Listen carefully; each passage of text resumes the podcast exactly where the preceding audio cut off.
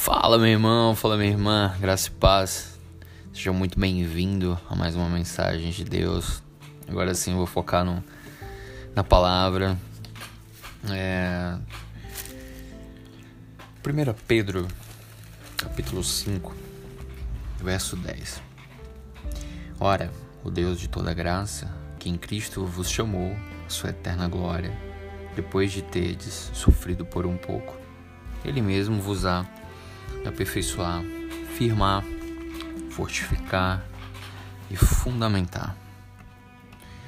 Queridos, existe tanta riqueza nesse versículo. A palavra de Deus é tão maravilhosa, tão rica. Eu realmente nessa minha caminhada né, de, de irmão, é, eu não imaginaria que eu ficaria impactado, né? boquiaberto.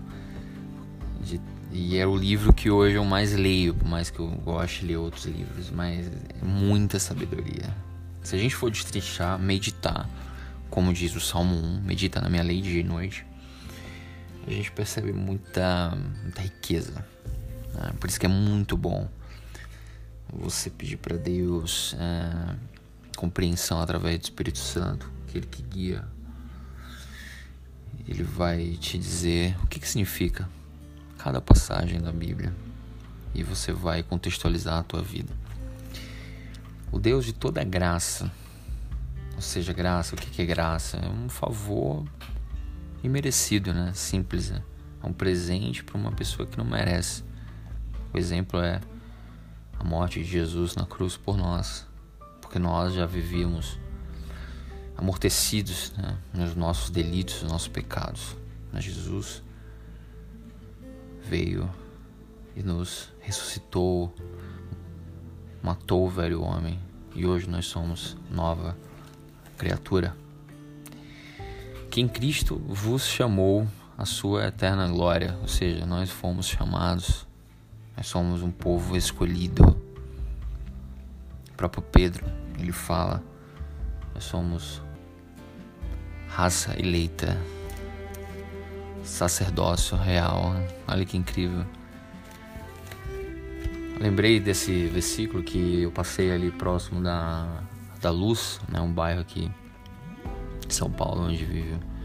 Infelizmente tem uma aglomeração de, de, de usuários de, de droga, crack.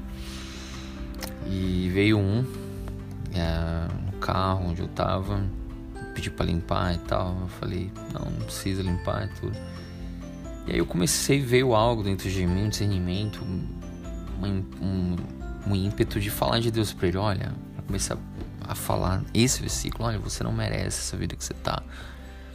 Você é raça eleita, você é sacerdócio real, você é rei, você é sacerdote, você veio esse mundo para ter muito mais do que isso. Não jogue fora, não desperdice essa oportunidade. Sabe? Você tem um Deus maravilhoso, um Deus riquíssimo. E foram essas palavras. Ele, cada palavra ficou impact, ficava impactado. E eu falei que não, não tenho dinheiro no momento. Aí eu saí. E aí ele, ele ficou gritando: Oh, foi melhor do que dinheiro, obrigado, sabe? Então é muito bom você ter uma palavra de Deus, né?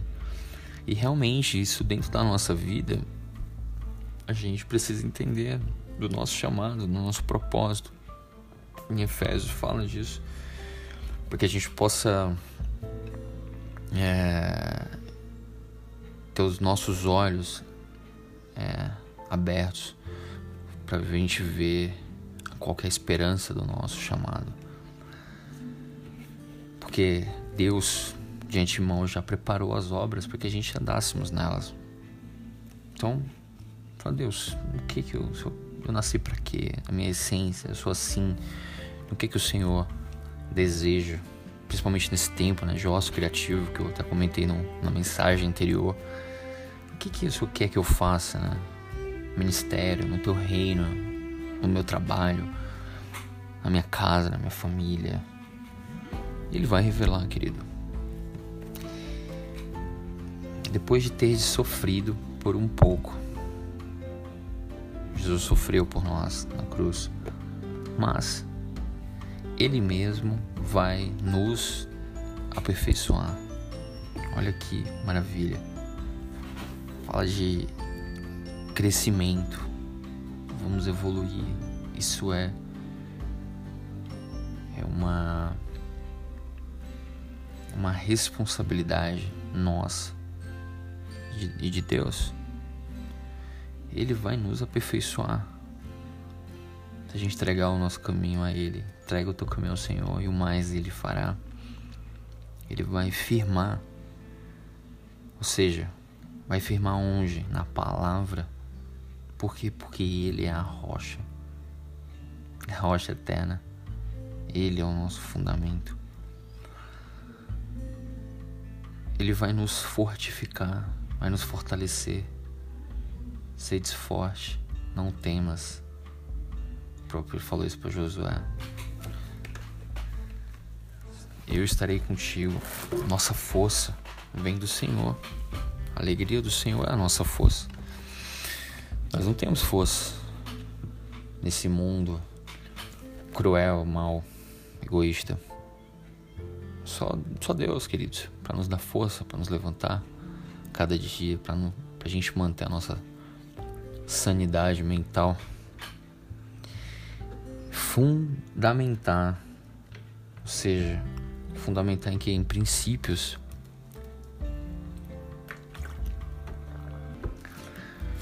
Princípios é, só, só, é o fundamento, sua, junto com a sua palavra que vai nos dar sustentação. Eu vi uma, uma frase uma vez: Eu não quero saber o tamanho do seu prédio, quero ver o tamanho, a profundidade das tuas, dos teus fundamentos, das tuas colunas, porque só assim você vai resistir à tempestade, a tempos maus, desertos, vales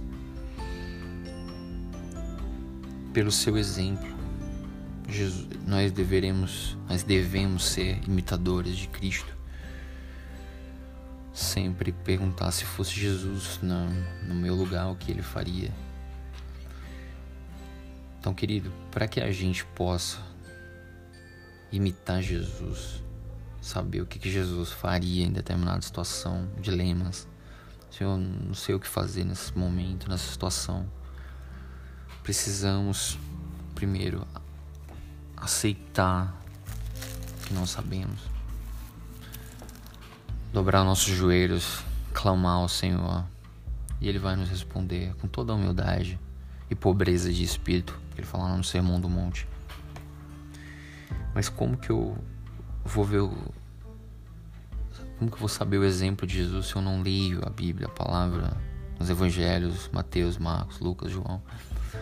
Ali, querido, você encarna, você cada capítulo, cada passagem, você encarna realmente o evangelho, você vê, medita, você incorpora aquilo, pede ajuda a Deus para que você consiga na prática manifestar o evangelho. Que a gente não seja somente um ouvinte da palavra, mas que a gente, principalmente nesse momento, que nós não estamos indo à igreja, nós somos, de qualquer maneira, em tempo e fora de tempo, nós somos a igreja. No nosso secreto, no seu quarto, fecha a porta, Jesus mesmo falou. Só você. Ore, dobre os seus joelhos. Faça uma oração. Vamos orar? Senhor Deus, Pai apresentou a vida desse irmão, dessa irmã que está ouvindo. Não sei qual é o problema, não sei qual é a dificuldade, mas o Senhor sabe. O Senhor é um Deus que pode tudo. Escuta o clamor dessa vida, Senhor. Leva ela ao arrependimento genuíno. Que ela possa derramar o coração na tua presença. Dá um alívio, Senhor pois o Senhor veio para nos dar vida, nos dar alívio. Vinde a mim os que estáis cansados e sobrecarregados, que eu vos aliviarei. Toma, Senhor, o jugo dessa pessoa, desse tormento. E que o choro ele pode sim durar uma noite, mas a alegria vem pela manhã. Transmite, Senhor, a tua paz nesse momento. E que o teu nome seja glorificado para todos sempre. Amém. Queridos. Até a próxima paz.